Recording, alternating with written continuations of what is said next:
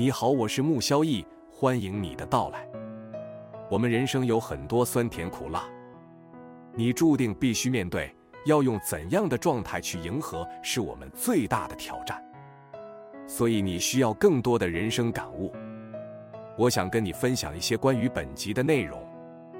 我认为人生不是由命运和过去的创伤所决定的，而是我们自己的思考方式。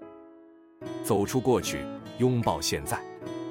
让我们用积极的心态去面对生活，共同成长，不再为过去的失败而忧愁。我选择把握当下，勇敢地追求梦想。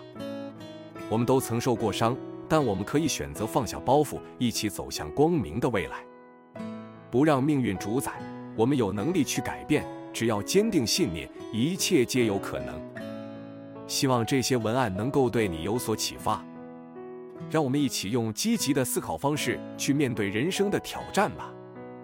这一集就与你分享到这，我们下集再会。